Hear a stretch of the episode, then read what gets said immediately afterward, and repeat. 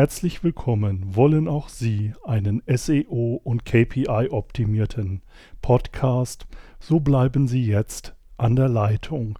Wir werden in den nächsten genau 13 Minuten das Marketingfeuerwerk abbrennen. Nur hier bei Och Menno. Och Menno.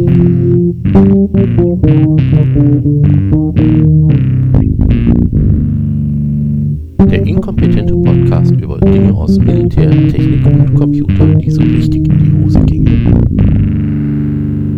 Herzlich willkommen bei Och Menno, Episode 15, Fan Confessions, Informationen über Informationen.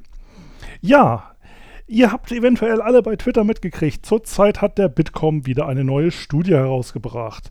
Der Alexander vom Hoaxilla Podcast oder minutenweise Pod, äh, Matrix oder minutenweise Abspann oder minutenweise Herr der Ringe Extended Fan Cut Edition, alles hintereinander weg. Keine Ahnung, was der alles an Podcasts macht. Hat sich da natürlich auch auf Twitter gut drüber aufgeregt. Und äh, es ging hin und her über die Bitcoin, äh, Bitcoin ich schon, Bitkom-Studie, jeder Vierte hört Podcast vom 8.8.2019. Hauptüberschrift ideale Länge liegt für Hörer im Durchschnitt bei 13 Minuten. Die Mehrheit hört Folgen nicht komplett. Podcasts sind weiter auf dem Vormarsch. Jeder vierte Bundesbürger, in Klammern 26 Prozent, Klammer zu, Klammer auf, Uckermann. Äh, ja, das, die rechnen genauso gut wie der Bielendorfer und der Herr Remford, ja. Ein Physiker und ein Lehrerkind können keinen Dreisatz.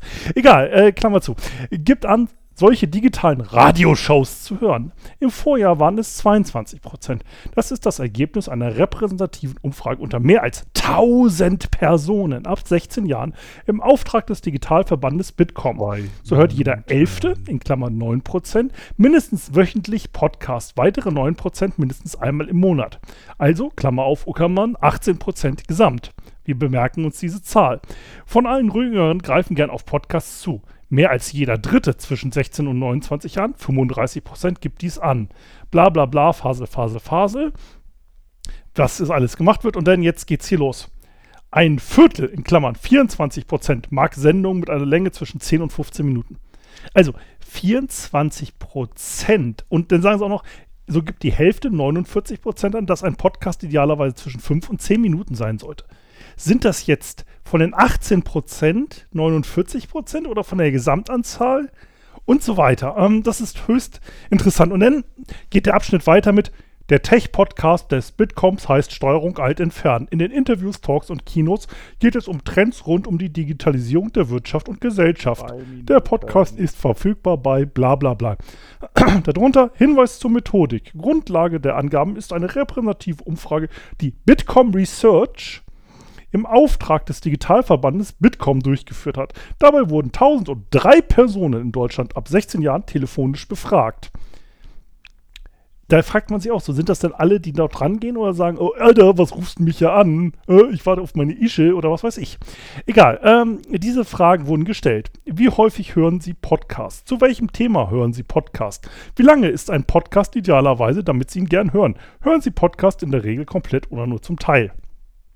Ja, ist doch schön, oder? Da haben wir jetzt endlich mal die richtig perfekte Antwort auf die Frage, was muss ich machen, um meinen Podcast möglichst SEO zu optimieren? Also ideal zu machen für südeuropäische Oliven oder ordentlich KPIs reinzubringen. Also Kotzen per Inch. Ja, das ist für so einen Bier-Podcast extrem wichtig. Okay, vielleicht habe ich die Begriffe mal wieder falsch äh, äh, hinterlegt, aber es macht auf jeden Fall Meetings mit Managern viel witziger, wenn man die Begriffe so hinterlegt. Ähm, das ist natürlich interessant, wenn man also sich überlegt, Bitkom. Bitkom, wer ist denn der Bitkom?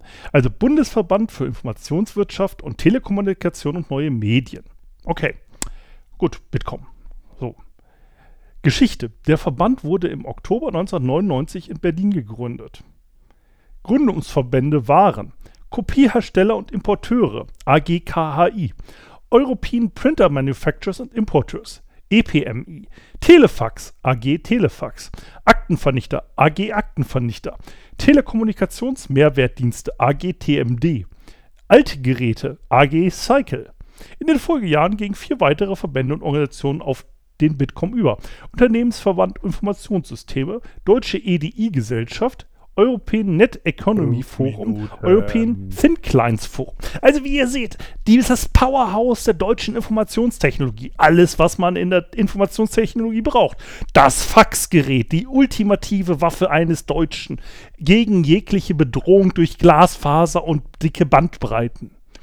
Und natürlich den Aktenvernichter. Ohne das geht natürlich in keiner Behörde etwas. Also ihr seht die geballte Kompetenz. Und die machen jetzt, nachdem der AG Grammophon wahrscheinlich schon seit ein paar Jahren aufgegangen ist, endlich was zum Thema Podcast. Ist doch schön, oder? Da weiß man doch, wo man ist. Und es ist natürlich auch schön, dass das methodisch so wertvoll hinterlegt ist, dass man die Studie gar nicht findet. Ich habe mich jetzt bei denen durch diese scheiß ähm, Pressemitteilung durchgequält und im Endeffekt ist das Ganze nur Werbung für ihren Podcast. Ich meine, ey, finde ich geil. Die kriegen Werbung in jeder Medienhaus äh, und jeder Schlagzeile für ihr tollen Podcast. Ich müsste auch mal sowas, so eine Pressemitteilung rausgeben. Der Uckermann findet Bitkom doof. Pressemitteilung. So, zack, bitte heise abdrucken. Naja, gut. Ähm, aber es sind halt so diese Pressemitteilungen, die hat man immer wieder und da denkt man sich so, hey, wie kommt ihr auf das?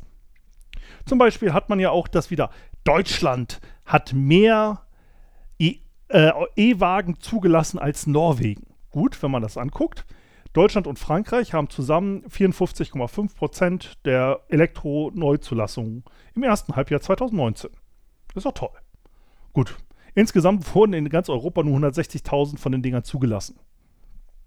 Gut, wenn man sich jetzt sagt, bei ein paar Millionen Autos, äh, äh, Klimawandler, Tretroller, scheiße.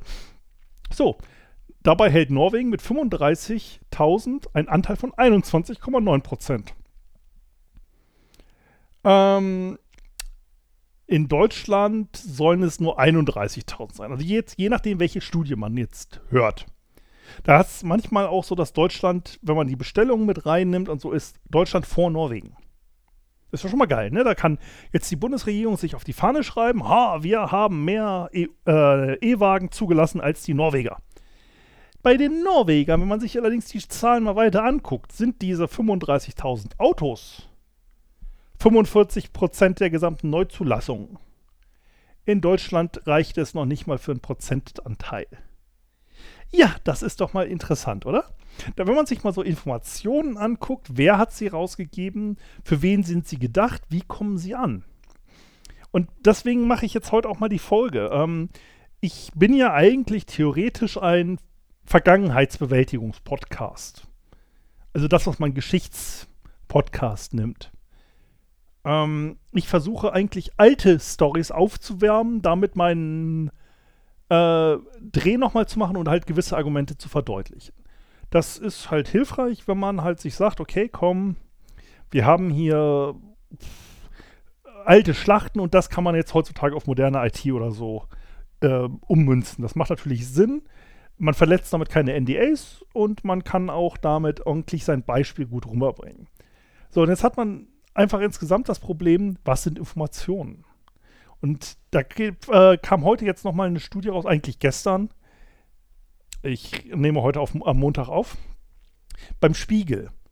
Zum Thema, so hoch ist Ihr Einkommen im Vergleich zu anderen. Wie stehen Sie mit Ihrem Einkommen da? Haben andere Menschen mit gleicher Bildung oder Familiensituation mehr oder weniger Geld zur Verfügung? Diese interaktive Grafik zeigt es Ihnen. So, dann klickst du dich da durch. Und dann ist das Interessante, es basiert sogar auf einer Studie, die kann man an, äh, sich anklicken, im Gegensatz bei Bitkom.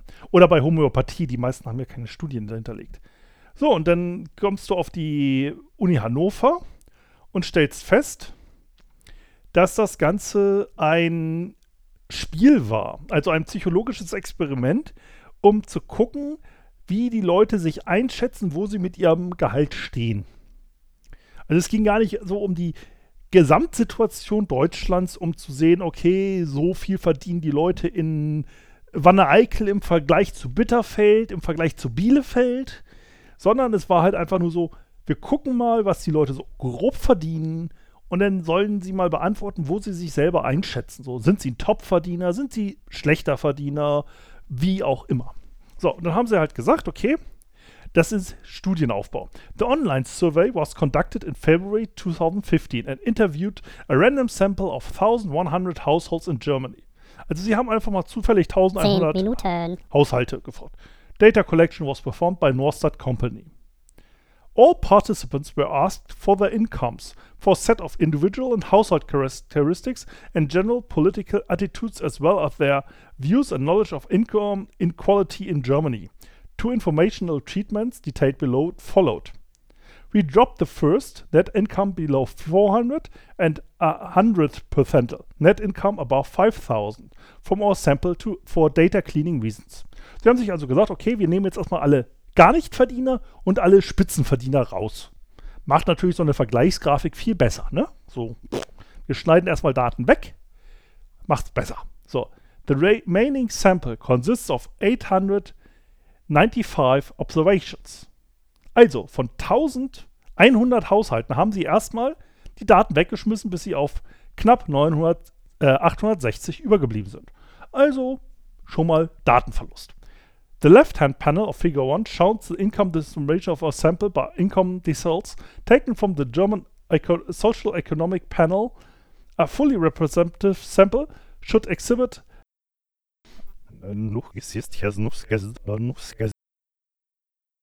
a 10% de uh, density in every D cell.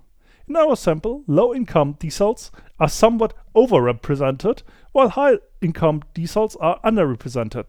Otherwise, the inaccuracy in the distribution of incomes are negligible. Auf gut Deutsch, wir haben erstmal ein paar Daten weggeschmissen, haben festgestellt, hey, wir haben eine ganze Menge Hartz-IV-Empfänger in unseren Daten, aber hey, macht ja für unser Spiel auch immer noch Laune. Und Gutverdiener haben irgendwie sich nicht hingesetzt und haben unsere Online- Umfrage für einen 50 Euro Amazon-Gutschein oder was sie da auch rausgeschmissen haben, gemacht. Hm, komisch. Kommen wir aber zu unserer Hauptfrage: Was ist eine Dampfmaschine? Ach nee, was ist eine Information? Also, Information ist definiert laut Wikipedia der ultimativen Source of allen Wissens. Information ist der Informationstheorie das Wissen, das ein Absender einem Empfänger über einen Informationskanal vermittelt. Die Information kann dabei die Form von Signalen oder Code annehmen. Der Informationskanal ist in vielen Fällen ein Medium. Beim Empfänger führt die Information zu einem Zuwachs an Wissen. Information kann bewusst als Nachricht von einem Sender an einen Empfänger übermittelt oder auch unbewusst transportiert werden und durch die Wahrnehmung von Form und Eigenschaften eines Objektes auffallen.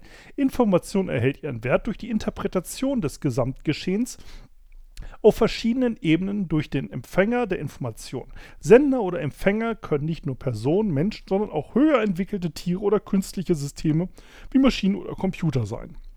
Also, wir haben hier das klassische Hauptinformationstheorie-Modell. Oh Gott, toller Satz. Ähm, wo es darum geht, wir haben eigentlich eine quasi Entropie. Das heißt, durch eine Information muss Wissen vermittelt werden. Also das Sommerhaus der Stars, Big Brother und GZSZ gelten also nicht als Informationen. Also, naja. Ähm, also wir haben es halt erstmal damit zu tun, dass es von einem Sender zu einem Empfänger ein Wissensschnipsel transferiert wird. Da kann man sich natürlich jetzt fragen, wer ist der Sender, wer ist der Empfänger, zum Beispiel bei der Bitkom-Studie wer sendet jetzt Informationen, welche Information soll beim Empfänger ankommen und wie wird sie transportiert. Möchte der Bitkom jetzt für seinen 13-minütig lang, äh, 13-minütigen Podcast Werbung machen? Und ist die Information die Werbung, wir haben einen eigenen Podcast bei der Bitkom? Oder ist die Information, hey, wir haben hier eine Studie, die wir euch aber nicht verlinken? Was ist die Information in diesem Fall? Und jetzt kann man sich zum Beispiel auch wieder überlegen, wir haben zum Beispiel in der Bundesrepublik ja die schöne Volkszählung gehabt. Man ist ja 1980 auf die Idee gekommen, hey, wir brauchen mal mehr Informationen über unsere Bürger, gerade wegen dem Landesfinanzausgleich. Soweit, so gut.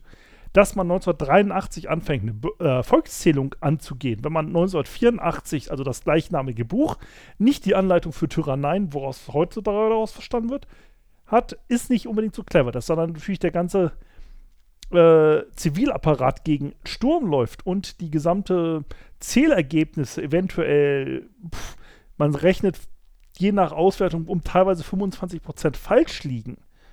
Also offiziell ist natürlich nichts falsch gelaufen, allerdings gab es da Versuche, dass man sogar bei Volkszählungen äh, die Geschlechter getauscht hat. Also zwischen verschiedenen Gemeinden hin und her getauscht hat, ähm, mit verschiedenen männlich, weiblich und so.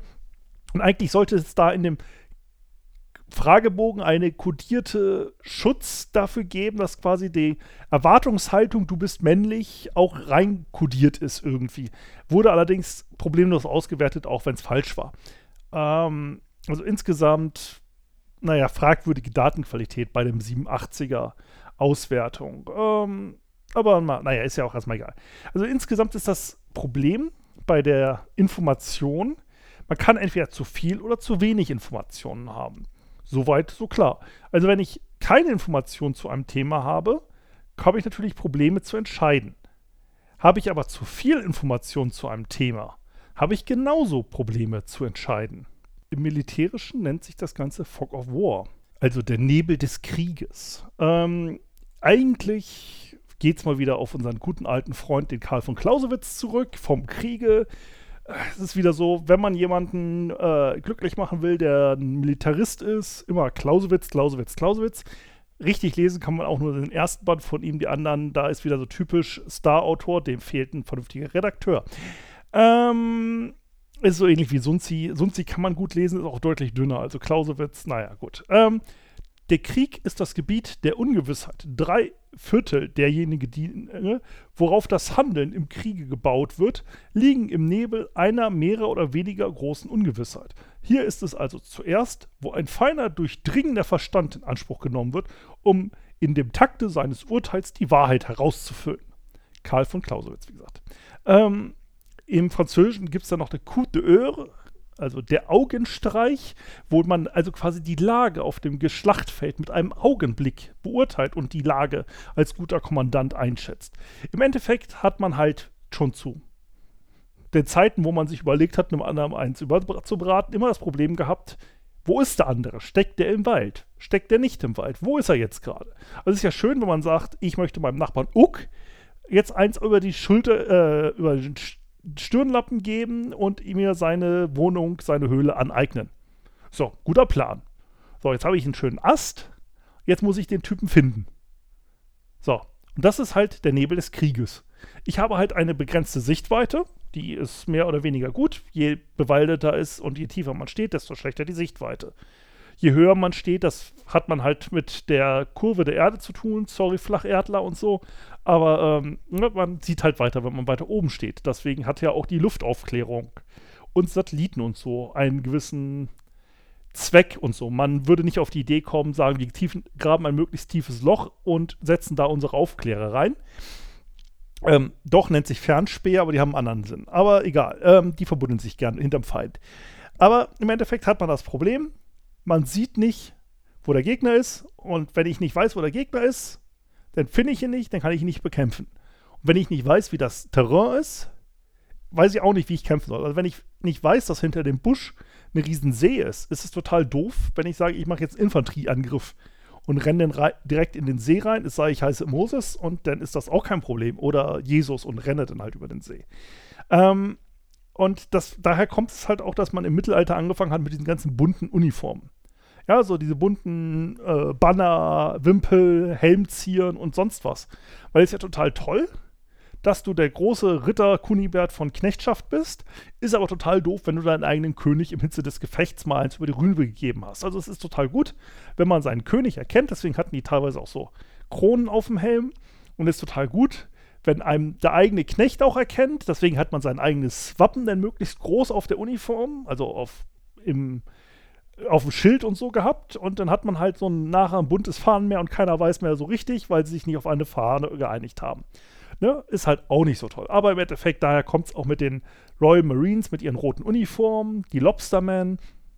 Ja, man hat halt die wilden Eingeborenen, die rennen auf einen zu. Da ist es total praktisch, wenn die eigenen Leute knallrot erkennbar sind. So. Das ist halt einfach der Sinn und Zweck von Uniformen. Wir erkennen den eigenen Leute und äh, schießen dann halt auf die richtigen, hoffentlich. Ähm, gibt natürlich dann auch so einige Stories, also wenn man jetzt Sabaton kennt, die Metalband, die singen ja immer über hier Ghost Division, Rommel. Ja, da hat man auch den Nebel des Krieges. Rommel war im Endeffekt, ich muss mal in Ruhe ne, auch meine Folge nur zu Rommel machen und seiner Ghost Division, aber im Endeffekt, er war ein guter lokaler Führer. er hat seine Truppen, äh, quasi das, was er gesehen hat, gut geführt. Dass dann halt der Rest seiner Division, also 10.000 Mann, so bummelig, irgendwo in Frankreich rumstanden und sagten, ey, wo ist denn was hier äh, links, rechts, oben, unten, wo geht's weiter? Ist ja egal. Er war mit seinen Panzern vorne weg und hat halt echt äh, Strecke gemacht. Ist aber Nebel des Krieges. Sein Oberkommando wusste nicht, wo steckt der Kerl. Der Gegner wusste nicht, wo steckt der Kerl. Sonst hat ihn natürlich auch keiner bekämpft. So, der ist dann halt einfach eine Tour de France mit Panzer gefahren. Ist dafür bekannt geworden, befördert worden, toll, super geil. So, aber im Endeffekt Nebel des Krieges, keine Informationen ausgetauscht, keiner wusste genau, keine effektive äh, Kommunikation, kein Wissensgewinn. Bei der Bismarck dasselbe. Die Bismarck ist unter anderem versenkt worden, weil der Herr Admiral, der Herr Lütjens, nicht verstanden hat, was eigentlich Informationen sind. Er hat, also eigentlich haben beide Seiten da ziemlich versagt. Wie gesagt, auch nochmal eine eigene Folge. Gibt ja auch ein eigenes Sabaton-Lied. Vielleicht mal auch mal einen Sabaton Behind the History Channel. Gibt ja schon eigentlich einen mit Indy Nidell, aber egal. Ja, alles, was schiefgegangen ist bei den Stories von Sabaton. Ähm, also bei der Bismarck war halt auch so, ja, hey, der Gegner hat mich auf dem Radarschirm. Wenn er jetzt aber mal gewusst hätte, hey, Radar, das muss ja erstmal von mir zum Gegner und wieder zurückkommen. Strahlengesetz äh, nimmt mit dem Quadrat der Entfernung ab, die Sendestärke. Das heißt, ich kann ein Radar viel eher erfassen, als dass es mich erfasst. Das ist auch der Grund, warum in der gesamten Marinetaktik es gibt eigentlich nur zwei Dinge, bei der Marine. Im Gegensatz zum Heer, die ja wirklich Gelände haben, wo man sich verstecken kann. Bei der Marine kannst du dich nur, okay, wir haben Wetter, in dem Wetter können wir uns verstecken oder senden oder nicht senden vom Radar. Das sind so die eigentlich die taktischen Überlegungen, die man so hat. Übertrieben einfach ausgedrückt.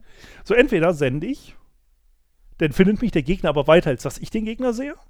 Oder ich mache solche Spielchen wie, ich schicke ein Schiff voran, das macht das Radargerät an und sendet dann per Datenfunk immer raus, was es sieht. Das ist natürlich für dieses Einzelschiff im Zweifelsfall ein tragisches Einzelschicksal, wenn da sowas angeflogen kommt. Oder wir machen so den Eins auf Amerikaner. Ja, wir haben alles an, was strahlen, funken und sonst was kann und blasen halt um uns rum eine hoffentlich undurchdringbaren Schild an Radarstrahlen, dass halt alles, was auf uns zugeflogen kommt, erkannt wird und abgeschossen wird. Das sorgt dann halt wieder zu solchen Urban Legends wie mit dem, wir sind ein Flugzeugträger, wir sind ein Leuchtturm. Ist eine Urban Legend übrigens, leider. Sehr schöner Funkspruch, kann man sich schön drüber beömmeln, aber es ist leider nicht so passiert. Ähm, und das sorgt dann halt dafür, dass man halt sich überlegt, was für Informationen gebe ich dem Gegner oder welche Informationen brauche ich selber. Es nennt sich so im Fachjargon Emission Control. Ähm, und das ganze Problem mit Informationen liegt dann halt auch im Friendly Fire. Und jetzt, nach diesem super langen Vorspann, kommen wir jetzt mal zu unseren auch Menno-Geschichten der Folge. Es handelt sich hierbei natürlich um Friendly Fire ähm, Geschichten. Also da haben wir natürlich im amerikanischen Unabhängigkeitskrieg, naja gut, da haben eigentlich Briten auf Briten geschossen. Das ist eigentlich alles Friendly Fire. Die einen waren halt nur nicht mehr der Meinung, dass sie jetzt Briten sind. Also in äh, im Battle von Germantown 1777 hat halt dafür gesorgt, dass ein, naja, Spätankommer mit schlechter Navigation und etwas überhetzt, hat der Major General Adam Steffen mit General Anthony Waynes Truppen sind zwei Brigaden ineinander geknallt, sind beide völlig in äh, Panik und schlecht organisiert und schlechte Befehlskommandostrukturen gewesen und sind beide abgehauen. Es sind also zwei freundliche Truppen ineinander gerannt, haben aufeinander geschossen und sind beide dann geflohen vor dem übertrieben starken Gegner. Das ist doch amerikanisch. Go USA. Oder ähm, sie haben halt, äh, ja, es ist also, da sind ewig viele Geschichten gewesen, wo sie haben Feuer eröffnet und dann, ups, wir haben halt erstmal auf Briten und Amerikaner gleichzeitig geschossen. Ähm, also gerade die Briten haben halt einfach im Zweifelsfall mal ihre Kanonen feuern lassen. Ähm, was schön war, 1940 ähm, hat am 14. Mai die erste Panzerdivision eine Siegesparade abgehalten in der französischen Stadt Chemay-sur-Bar. Und da ähm, haben sie halt ge gesagt, okay, wir haben die Schlacht bei Bulsen gewonnen und jetzt machen wir mal, zeigen wir den Franzosen mal, was ein deutscher Panzer ist. Und da haben dann halt äh, mittags auf einmal ein paar deutsche Luftwaffenfighter gedacht, ey, da unten sind Panzer, müssen Gegner sein. Und sind erstmal über die Siegesparade drüber gefetzt. Hm, gut. Nicht unbedingt, also sind ein paar dabei gestorben. Aber ist es jetzt eigentlich nicht so im Vergleich zum Beispiel zum Tarnak Farm Incident. Ähm, also, F-16-Pilot Major William Umbach und sein Wingman Major Harry Smith waren halt nach einer zehnstündigen Nachtpatrouille auf dem Nachhauseflug. Sind auf 7000 Meter Höhe. Da äh, haben sie durch Funk zu, durchgesagt, wir werden von Boden zu Luft beschossen. Das Feuer war in Wirklichkeit eigentlich eine kanadische Einheit, die auf einer Schießbahn, auf einer ehemaligen Schießbahn der Taliban mit Anti-Panzerwaffen und Maschinengewehren ein bisschen geübt haben. So, Major Smith es ist dann erstmal ein paar tausend Fuß Länge runtergegangen. Ist natürlich total klar, wenn du vom Boden aus beschossen wirst, gehst du erstmal runter. Und hat äh, dann gefragt, um, äh, dass er mit seinen 20 mm Kanone richtig mal ein bisschen drüber ballern darf. Haben sie gesagt, nö. Sie sollen erstmal gefälligst äh, Füße stillhalten. Die äh, Leitstelle wollte nochmal klären, was da eigentlich los ist. Weil könnten ja freundliche Truppen sein. Ähm, Major Umbruch hat in seinem Wingman gesagt, äh, warte mal, äh, also bleib mal ruhig, ruhig, wir möchten jetzt erstmal sicher gehen, es könnten ja noch die eigenen sein. Ne? Original Funkspruch, let's just make sure that it's, that's not friendlies, it's all. Um 9.25 Uhr haben die AVEX-Controller dann zu ihm zurückgemeldet, hold fire, hold fire. Und haben Major Smith gesagt, er soll sich nochmal bitte genau sagen, was für eine Art von äh, Beschuss er da ausgesetzt sein soll. Eine Minute später, wir reden hier von Jets. Ja? Also wenn du beschossen wirst, normalerweise mit so einem Jet, ups, ja, da bin ich mal weg. Nee, erstmal ein paar Kreise gezogen. Ja? Eine Minute später, nachdem er nochmal einen Feuerstoß gesehen hat, hat Major Smith dann gesagt, Some men on the road, and it looks like a piece of artillery firing at us. I'm rolling in self-defense. Und hat eine Bombe geschmissen. Ähm, so, zehn Sekunden später haben die AVEX-Controller gesagt, sie sollen aufhören. Das sind Friendlies. So, der Tamak Farm Incident war der erste kanadische Verlust im Afghanistan-Krieg. Ähm, er hat, sie haben eine 230 Kilogramm Bombe abgekriegt und es war das dritte Bataillon von Princess Patricia's Canadian Light Infantry Battle Group am 17. April 2002 in, in der Nähe von Kandahar. Ähm, es waren auch die ersten kanadischen Verluste seit dem Koreakrieg. Und man hat natürlich Untersuchungsausschüsse eingerichtet, was man bei sowas dann tut. Und ähm, man hat dann festgestellt, auch wenn es das Versagen des F-16-Piloten war, ähm, hat man dann doch festgestellt, dass es insgesamt in der Kommunikation ein wenig gehapert hat zwischen Grundeinheiten und Flugeinheiten. Ähm, so.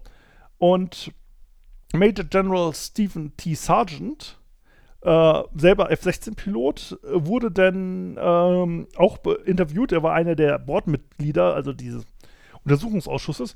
A reasonable pilot never would have believed that the fire on the ground was a threat to his flight. And even if he did, Turning, descending, and decelerating was an unreasonable uh, reaction. However, disregarding all that alleged reckless maneuvers Major Smith made to reach the spot where he invoked self defense, dropping a bomb at that instant was not unreasonable. In other words, if Major Smith suddenly woke up 4,300 meters and 4 nautical miles away from the mysterious fire, it would be reasonable to drop a bomb in self defense. So auf gut Deutsch, Ja, ist was mal eingeschlafen, hat dann eine Bombe geworfen. Naja, gut, dann äh, eventuell. Und die Piloten haben nachher gesagt, es lag ja auch an ihren Go-No-Go-Pillen, weil man da, um die Ruheperioden einzuhalten für die Piloten, denen erstmal ordentlich Drogen gegeben hat. Sogenannte Go- und No-Go-Pillen. Also, die haben die No-Go-Pillen, das ist entweder äh, Ambien, äh, sechs Stunden ausgeknallt, äh, also Soliphen oder Salefon, das ist eine 4 Stunden Rausknockpille, oder Temazepam sind zwölf Stunden raus. Und dann gibt es noch Go-Pillen, das sind entweder Amphetamine oder Modafinil. So, da mit den Go-Pillen werden die Piloten dann zack. Also, das haben die Deutschen, nannte sich Fliegerschokolade mit Amphetamin übrigens. Also, ähm, auch noch eine interessante Geschichte, wenn ich mal dazu komme, sie zu machen. Äh, Deutschland hatte ein echtes Amphetaminproblem bis in die 60er, dank des Zweiten Weltkrieges. Ähm, oder so hast solche Geschichten bei den Amis, ne, auch wieder schlechte Kommunikation. Der Raid, äh, den sie gemacht haben auf Hazar Kadam. Es ist ein Schulgebäude gewesen. Da sind dann die Ranger, äh, die 101. Airborne rein und haben ordentlich Waffen festgenommen. Äh, mitgenommen. Also 460 Millimeter äh, Granaten, 300 äh, Panzerabwehrgranaten, 300, 100 Millimeter Raketen, Tausende von Zündern, 250 automatische Granatwerferrunden und 500.000 andere Schuss. Und sie haben dabei ungefähr, ähm, haben, äh, ungefähr 40, ne, Entschuldigung, 21 Afghanen getötet, 27 festgenommen. Und Reporter sagen, naja, es sollen also um die 40 gestorben sein, aber offiziell 21. So, hört sich doch gut an, oder? Ah, wir haben jetzt ordentlich Waffen festgenommen. Ja, äh, vernichtet. Ein bisschen doof gelaufen war es allerdings, dass das Ganze keine Taliban waren. Das waren amerikanische Sympathisanten, die im Auftrag der US-Regierung Munition eingesammelt haben an einem Munitionssammelpunkt gegen Geld, damit die Waffen aus Afghanistan so, upsi. Das ist halt auch Information. Ja? Die einen geben Geld dafür, dass Munition gesammelt wird. Dann kriegt einer mit, so ein Lokaler, ey, die sammeln da Munition. Dann geht er zu seinem CIA-Mann und sagt, oh, gibst mir Geld? Ich sag dir, wo die Munition sammeln. Und der CIA-Mann sagt, oh, die sammeln Munition, gibt das denn weiter und die äh, Luftlandetruppen, die total gern kämpfen wollen, die sagen, oh, da wird Munition gesammelt, Attacke. Hätte man mal miteinander geredet, hätte man das vielleicht besser regeln können. Nur eventuell. Kommen wir jetzt mal zu uns Deutschen. Wir Deutsche sind ja immerhin die Besten an allem. Also überhaupt und grundsätzlich. Und natürlich, wir sind auch die Weltmeister im Kriegsführen. Und weil wir alle so gut organisiert sind und so perfekt effizient, gewinnen wir die auch immer, ne? Ähm, ja. Äh, Operation Wikinger. Also, die Operation überhaupt. Ja, also, eine Operation vom 22 auf 23. Februar 1940. Ziel der Operation Wikinger, ein guter deutscher Name, war es, dass ein deutscher Verband bestehend aus den Zerstörern Z1, Lieberrecht Maas, Z3, Max Schulz, Z4, Richard Beitzen, Z13, Erich Kölner Z6 Theodor Riedel und Z16 Friedrich Eckhold in das Gebiet der Doggerbank vorstoßen sollten. Also Doggerbank ist so ein Fischgrund zwischen England und Deutschland. Äh, immer wieder beliebt für Schlachten zwischen Deutschland und Großbritannien. Und gegen die dort vor der Lo durch die Luftaufklärung festgestellten britischen Fischtrawler vorgehen sollten. Es wurde vermutet, dass sich bei den zahlreichen dieser Schiffe um getarnte Vorpostenboote handelte. Aufgebrachte Trawler sollten entweder versenkt oder als Prise nach Deutschland gebracht werden. Zu diesem Zwecke waren auf den Zerstörern zusätzliche Soldaten als Prisenkommando eingeschifft worden. Also, wie gesagt, Wikipedia-Seite von Unternehmen Wikinger. Packe ich wieder in die Shownotes. Ein Fest an Ochmenos. Also, grundsätzlich, Fischtrawler sind erstmal gut geeignet als Spionageboote. Klar, wenn man was sieht, kann man es melden. Und sie sind natürlich auch extrem wichtig für eine Funktion, nämlich die Wetteraufklärung. Weil im Endeffekt man braucht ja als Wetterstation möglichst viele Messpunkte, damit man das Wettermodell möglichst präzise machen kann. Das heißt, wenn ich natürlich vorausberechnen kann, wann zum Beispiel Nebel über einem Gebiet liegt, kann ich natürlich da meine Schiffe durchsneaken. So, und damit ist natürlich extrem wichtig, gerade im Zweiten Weltkrieg gewesen, um eine möglichst präzise Wetteraufklärung zu haben, hat man überall Fischkutter platziert, mehr oder weniger, die dann halt stündlich Wetter gemessen haben und durchgegeben haben. So, das ist also das einzige Gelände, das man ja als Marine hatte und deswegen war es extrem wichtig. Geht weiter im Text. Gleichzeitig bereitete das 10. Fliegerkorps der Luftwaffe Luftangriffe gegen die britische Handelsschifffahrt an der englischen Ostküste vor. Die Luftwaffe informierte die Marine am Freitag des am Mittag des 22. Februar, dass in der Nacht einzelne oder in kleinen Gruppen fliegende Maschinen an der britischen Küste operieren würde. Am späten Nachmittag bat die Luftwaffe die Marine zusätzlich um das Einziehen der Ballonsperre während der Nacht, damit die zurückkehrenden Maschinen nicht versehentlich hineinflogen. Also eine Ballonsperre ist halt, man hat einen Fesselballon hochgezogen mit Kabeln, sodass dann halt Flugzeuge Probleme hatten, da durchzufliegen. Ne? Also relativ simpel. Die Marine unterrichtete davon die Ballonsperren, also die Einheiten, die diese Dinger bedient haben, traf jedoch keine weiteren Maßnahmen, um die Flotte von der Luftoperation zu informieren. Wieder ein klassisches Sender- und Empfängerproblem. Wir haben halt auch wieder so das klassische Manager. So Manager gibt es mehrere Versionen, wie sie führen. Es gibt Manager, die sind halt da so Mikromanager, wie Rommel, die der Meinung sind, okay, wir müssen jetzt alles kontrollieren, jede Information, die muss bei denen über den Tisch laufen und die sind diejenigen, die dann die Entscheidung treffen. Das ist natürlich total doof bei einer Hierarchie, wenn du eine Entscheidung triffst als General, die eigentlich irgendein Geschützer vor Ort hätte treffen können. So. Und es ist natürlich auch so dieses Managerverhalten, das sieht man teilweise in Großprojekten, dass führen durch Informationsvorsprung. Also wir haben halt Informationen, geben sie aber nicht weiter, weil man in seiner hochherrschaftlichen Weise sich gedacht hat, nö, interessiert die ja nicht.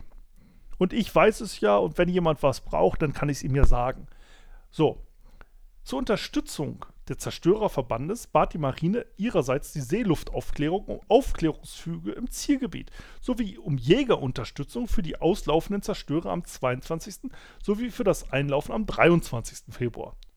Die Luftwaffe, die Luftwaffe kam beiden Aufforderungen nach, da das 10. Fliegerkorps aber weder mit der Seeaufklärung noch mit den Jägern zu tun hatte, es war organisatorisch eine praktisch eigenständige Einheit, bekam es davon nichts mit. Also es gab wieder kein Rundschreiben an alle, du, apropos, wir haben hier, sondern jede Einheit, die Seeaufklärer, die Jäger, die Ballonsperren und das 10. Fliegerkorps sind einzeln unterwegs. So, ihr werdet euch jetzt natürlich gleich denken, dass wir jetzt auf ein echtes Ochmenno zusammen pr äh, prasseln. Es wurde erst ob informiert, als am frühen Abend die Marine beim 10. Fliegerkurs um die Bereitstellung einer Kampfstaffel zur Unterstützung heimkehrender Zerstörer bat. Dies führte dann zur Anfrage des stutzig gewordenen Fliegerkorps bei der Marine, ob heimkehrend bedeutet, dass eigene Zerstörer während der Nacht in der Nordsee operieren würden. Erst jetzt, sechs Stunden nachdem sie vom Fliegerkurs über die geplante Luftoperation informiert worden war, informierte die Marine das 10. Fliegerkorps über das Unternehmen Wikinger und bat darum, den Bombern im Zielgebiet Doggerbank und auf Anmarschwegen Angriffe zu untersagen. Das war jedoch nicht möglich, da die Bomber zu diesem Zeitpunkt bereits starteten. Eine Benachrichtigung der Bomber über Funk unterblieb, weil die Anweisung mit kompletter Angabe des Operationsgebietes sehr komplex war und die zur Verfügung stehenden Verschlüsselungsmittel nicht als sicher genug betrachtet wurden. Man befürchtete, die Briten könnten dadurch die Zerstörer auf die Zerstörer aufmerksam werden. Eine Unterrichtung der Zerstörer über die Luftoperation hingegen wäre problemlos möglich gewesen. Diese Nachricht wäre simpler und mit den auf den Zerstörern vorhandenen Enigma-Maschinen wäre eine als ausreichend erachtete Verschlüsselung gewährleistet gewesen. Jedoch unternahm die Marine nichts dergleichen. Wir sehen wieder. Oh, wir haben jetzt eine wichtige kritische Information. Ja, das ist jetzt zu viel Arbeit. Also es ist ja jetzt gerade Freitag ähm, oh, das leiten wir jetzt nicht weiter und überhaupt. War es eigentlich Freitag? Ähm, so, zack, bumm. Na, war ein Donnerstag, ne? Knapp daneben. 23. wäre der Freitag gewesen. Aber ist so wieder typisch Be äh, Behörde, ne? Wir sagen so, hoch, naja, hoch, das ist ja so viel Aufwand. Überhaupt, die sind jetzt schon losgeflogen. Och, nee. Naja, also, geht weiter im Text. Die Zerstörer liefen jetzt also aus. Am 22. Februar lief die erste Zerstörerflottille unter Führung ihres Chefs, Fregattenkapitän Fritz Berger aus Wilhelmshaven aus. Die deutschen Zerstörer fuhren in Kiellinie, also schön hintereinander weg, auf dem minenfreien Weg 1. Dies war eine streng geheime, sechs Seemeilen, also in Klammern 11 Kilometer, breite Gasse durch das deutsche Minenwarngebiet, dem aus großen Sienenfeldern bestehenden Westwald zur See. Allerdings hatten zwei britische Zerstörer in der Nacht vom 9. auf 10. Januar 1940 Minen in den minenfreien Weg gelegt. Upsi. Dies war unbemerkt geblieben, weil auf deutscher Seite nicht genug Minenräumer zur Überprüfung minenfreier Wege zur Verfügung stand. Wieder kritische Information nicht bekannt. Ja, natürlich haben die Briten nicht gewollt, dass die Deutschen das wissen. Ne, klar, wieder Sender-Empfänger. Aber die Deutschen haben sich natürlich auch nicht darum gekümmert, ihre eigene Infrastruktur entsprechend ausreichend zu warten. Da ist dann immer wieder so das typische, ach, das Rechenzentrum ist gerade ausgefallen, ja, weil äh, da hat jemand einen Stecker das gezogen. Welchen Stecker? Ja, den einzigen Stecker um der Stromversorgung, der noch wo jeder. Zuschauer des Konzertes erwähnt wurde.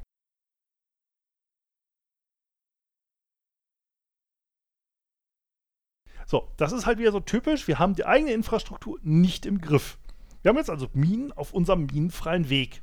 Was dem minenfreien Weg ein wenig ad absurdum führt. Aber soweit erstmal uninteressant.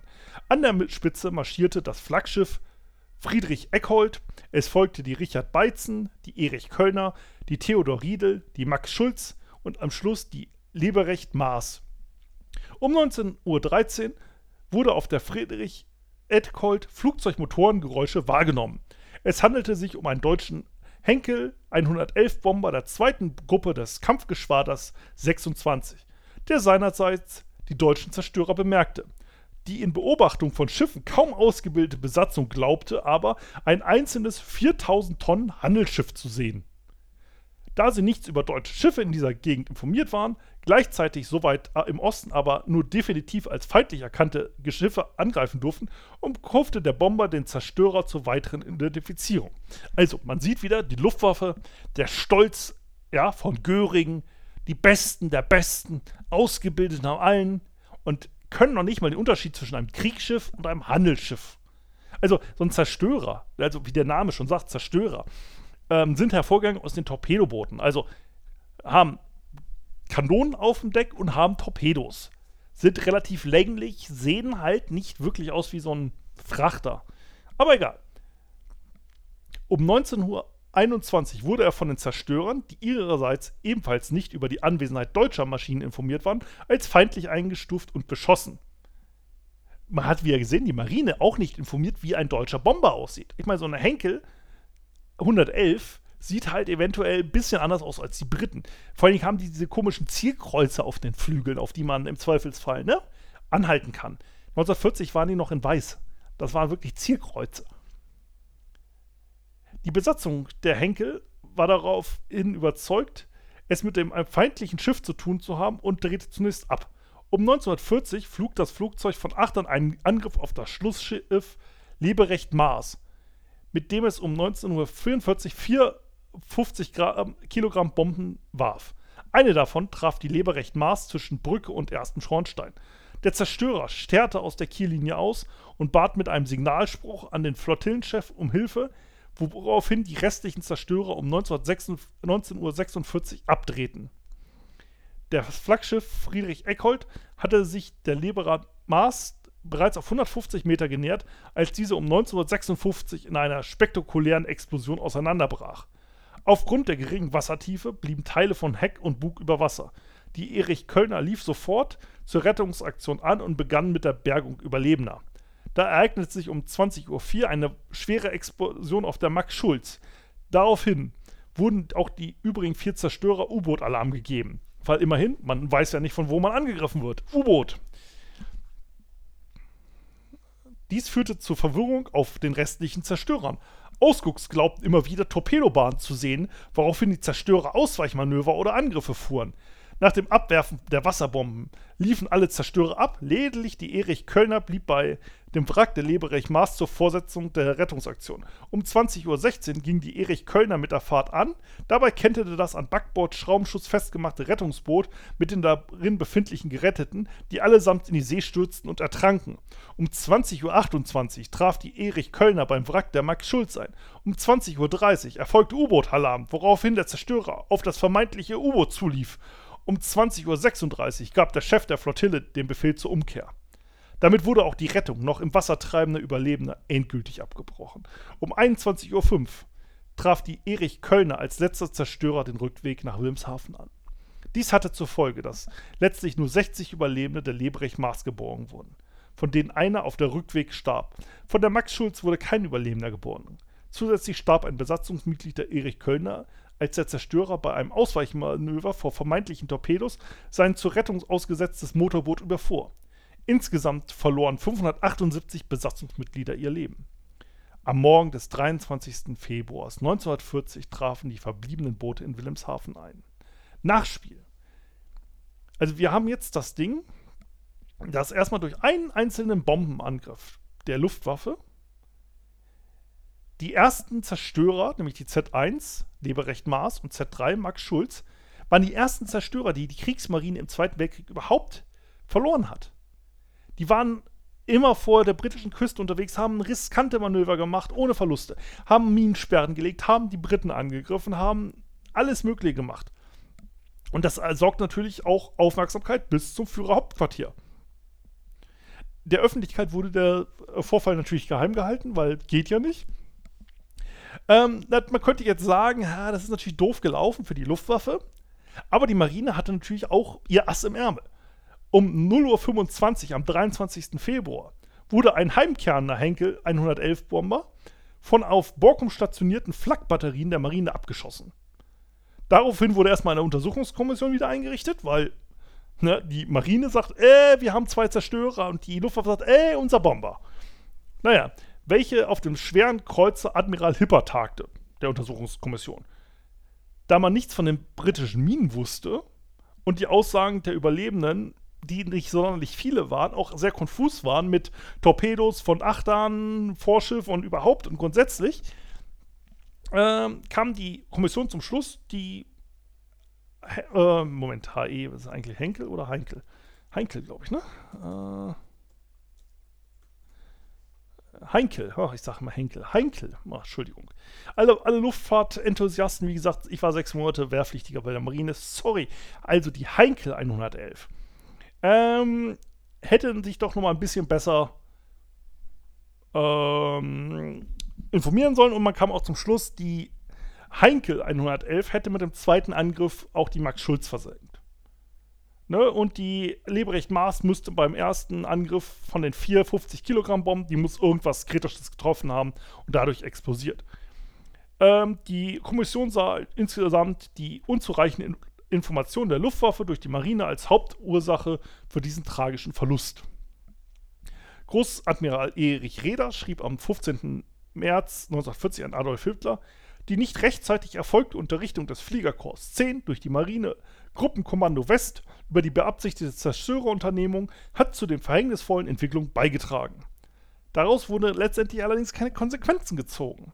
Man wollte eigentlich die Kooperation zwischen Luftwaffe und Kriegsmarine verbessern. Man wollte ja auch einen Flugzeugträger bauen, die Graf Zeppelin. Allerdings war halt ähm, da jemand ein wenig unkooperativ, der nannte sich Göring. Und damit blieb es dann dabei, dass die Marine und die Luftwaffe im gesamten Zweiten Weltkrieg nicht miteinander wirklich gut klargekommen sind. Naja, und das ist halt so insgesamt so ein Problem. Da kann man jetzt mal wieder auf Manager zurückgehen. Ja, also wie gesagt, man kann natürlich dadurch, dass man die Informationen hat, damit führen. Ja, wir sind halt quasi Manager, also Manager insgesamt sind halt manchmal der Meinung so, ja, äh, nur weil ich die Informationen habe, weiß ich halt mehr. Ist natürlich total praktisch, wenn ich zum Beispiel weiß, wann jemand anders im Urlaub ist.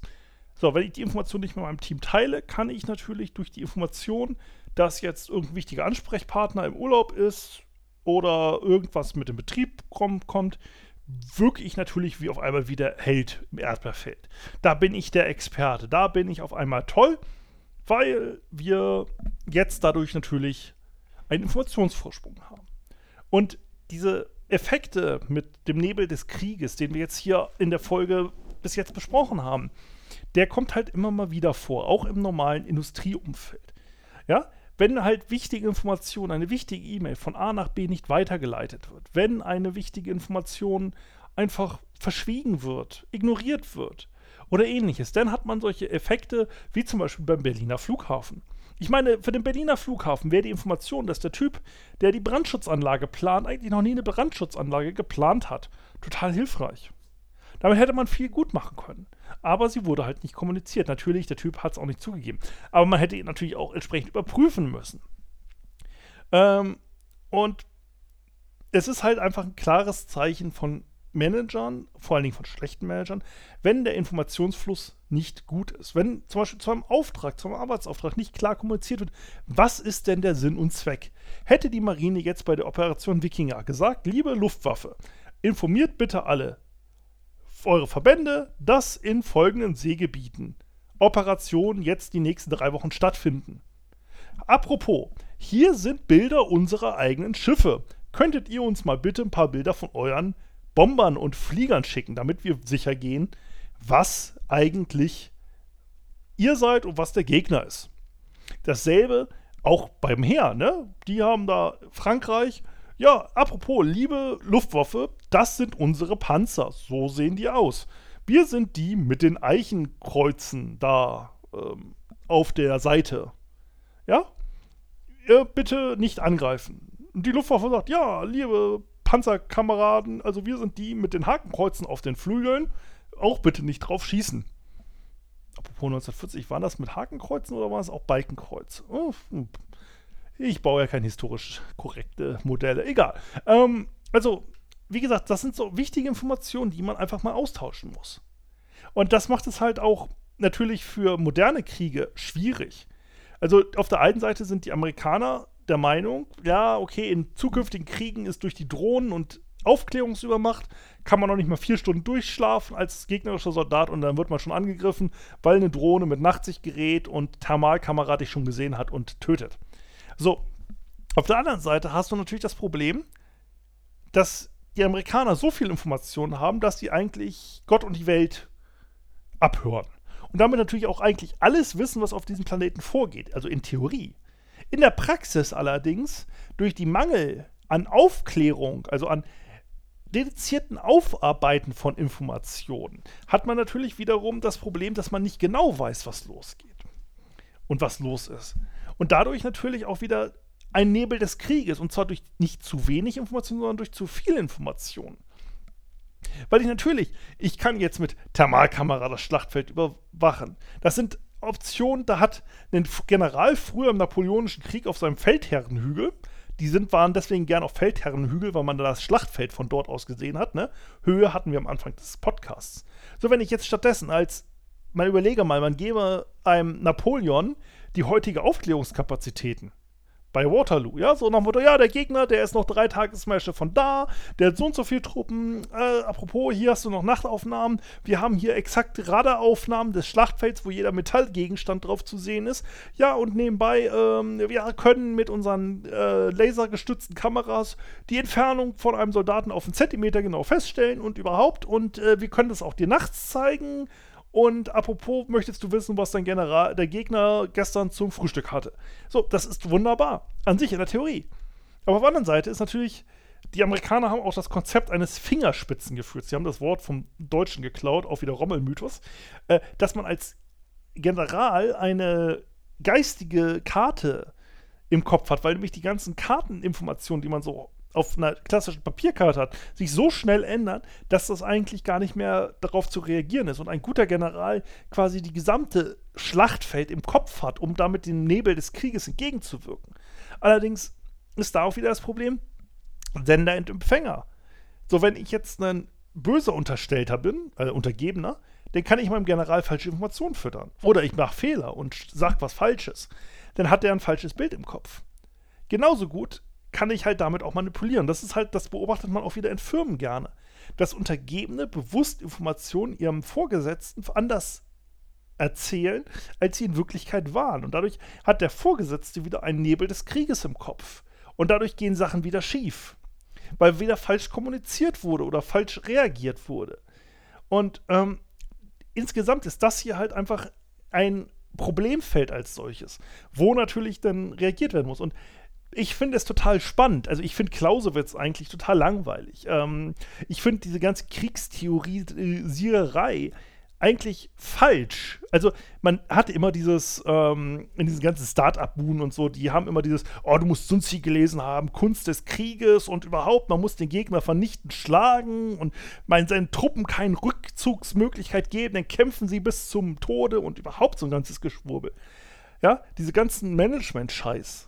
Aber wenn man mal drüber nachdenkt und gerade über die Fehlschläge im Militär nachdenkt, dann wird es interessant. Nicht das, was gut geht und ha und überhaupt und Kriege und wir sind alles die tollsten deutschen Preußen und überhaupt, und unseren shiny Businessanzügen mit gelackten Stiefeln und überhaupt. Nein, interessant ist, wo geht's falsch? Wo, geht, wo fängt an, ein Projekt in die Hose zu gehen? Wo ist es, wo ein Fehler entsteht? Und das ist oft Information. Ja, wie viele Firmen habt ihr, die vernünftig mal Informationen verteilen? Und ich meine nicht, ja, hier ist unser SharePoint, da ist alles nicht sortiert abgelegt mit äh, Kopie von Kopie des Urlaubsantrages, der Kopie Musterformular 13, sondern vernünftig sortiert. Jetzt, natürlich haben Firmen, die versuchen Ticketsysteme, Jira, Confluence und überhaupt und dann noch ein Rocket Chat und überhaupt noch da, hier noch ein Chat-Ding und da noch ein Jabba und hier noch Skype-Meetings und überhaupt. Aber im Endeffekt ist es zu viel oder zu wenig Information. Natürlich hat, gibt es viele Informationen heutzutage, die verfügbar sind. Aber sind die Informationen auch so aufgearbeitet, dass man sie versteht? Sind die Informationen so aufgearbeitet, dass man schnell die notwendigen kritischen Informationen hat? Also ich in der IT-Security bin immer ein Riesenfan von Papierordnern. Die gucken mich alle mal an und sagen, oh, wir haben doch einen SharePoint. Ja toll, aber wenn ein SharePoint gerade runtergeht, ich bin ein Freund, dass in einem Raum, wo man sich mit IT-Security beschäftigt, ein Papierordner, DIN A4 Lights steht oder überhaupt, wo mal Notfallkontaktnummern drinstehen, Not, also die wichtigsten Verfahren. Ja, wie kann ich wen erreichen? Wie kann ich einen Server neu starten? Überhaupt. Was für Passwörter brauche ich? So ein Satz Notfallpasswörter. Ja, etwas, wo ich sage, okay, ich schlage den Ordner auf und mache da dann meinetwegen versiegelten Umschlag auf oder was weiß ich, was auch immer man da an Notfallprozederes noch will. Und da sind dann Passwörter drin, mit dem ich im Notfall nochmal die Anlage in Betrieb nehmen kann. Weil es total geil, wenn man sagt, oh ja, unser Helpdesk ist schon in Feierabend gegangen, das ist ja 16 Uhr. Und jetzt haben wir gerade einen Notfall. So, und der ist dann vielleicht noch meldepflichtig oder was weiß ich. Ja, wir sind in irgendeiner Industrie, wo man irgendwelche Stakeholder informieren muss, ja, oder DS, äh, hier Daten sind weg und wir müssen jetzt auf Datenschutzverlust äh, machen, äh, melden. Ja, und dann ist natürlich das Meldeportal wieder beim Start online, äh, nicht online und die brauchen einen Fax oder was weiß ich. Da muss man noch die Anleitung haben, wie man das blöde Faxgerät bedient. Und sowas sollte alles in so einem Ordner drin sein. Es macht natürlich keinen Sinn, sowas denn erstmal in der hundertsten Wikipedia-Unterseite oder interne Wiki-Conference oder was weiß ich. Oder steht als Kommentar in einem vor fünf Jahren geschlossenen Jira-Ticket. Das muss man natürlich wissen dass da diese wichtigen Informationen drinne stehen. So, das macht natürlich keinen Sinn, gerade so als externer Berater. Ich bin nicht ewig in den Firmen, ich kenne die ganzen Politiken nicht. So, und dann hat man solche Geschichten. Dass keiner weiß, was eigentlich genau Phase ist. Keiner weiß, wie ein neuer Rechner eingerichtet wird. Keiner weiß, wer eigentlich genau das Sagen hat, weil man ist ja so eine flache Hierarchie und man ist ja total hip und jip und sonst was. Und man ist ja hier so Startup-Atmosphäre, da ist keiner so richtig der Boss. Oder man hat so eine Behördenmentalität, die auch gern funktioniert, wodurch das Weiterschieben von Informationen und Mitzeichnungsvorgänge jegliche Verantwortung wegrationalisiert wird. Das hat man auch immer bei diesen Friendly Fire Incidents. Da ist nicht einer schuld. Nein, nein, nein, nein, nein. Da ist natürlich ganz klar, also der Grundprozess und da hätte man die Nachricht ja weiterleiten müssen und überhaupt und grundsätzlich und wie kommt man denn überhaupt auf die Idee, dass da jemand schuld ist? So. Und diese Gesamtüberlegung, die muss man sich halt mal auch im Business-Umfeld oder bei Firmen mal machen, äh, bestellen. Also quasi, wer hat die Informationen, die eigentlich für diesen Geschäftsvorgang kritisch sind? Wieso hat er die nicht geteilt? Oder die? Also Sekretärin und äh, sind natürlich immer eine geile Informationsquelle übrigens. Ne? Also alles, was der Chef nicht weitergibt, das Sekretariat weiß es.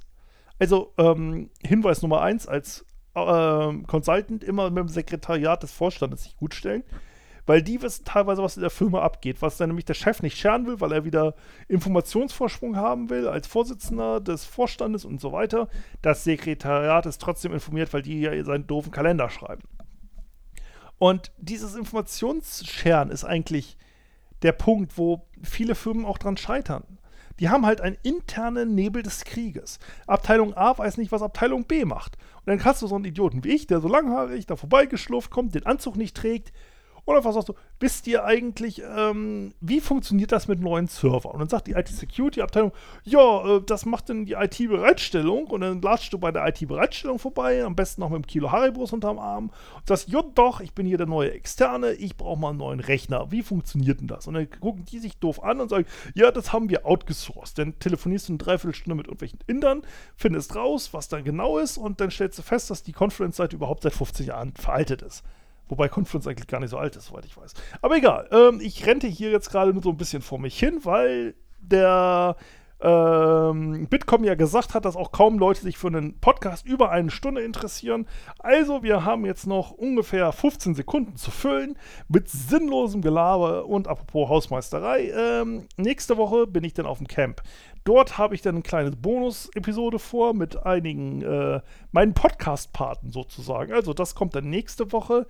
Ähm, ja, so viel jetzt erstmal zu dem Business-SEO-optimierten Management-Geschwätze von Ochmenno mit exakt über einer Stunde, womit wir total gut in der Bitcoin sind und überhaupt und grundsätzlich. Äh, bis zum nächsten Mal, euer Google-optimierter Sven. Einen schönen Tag noch.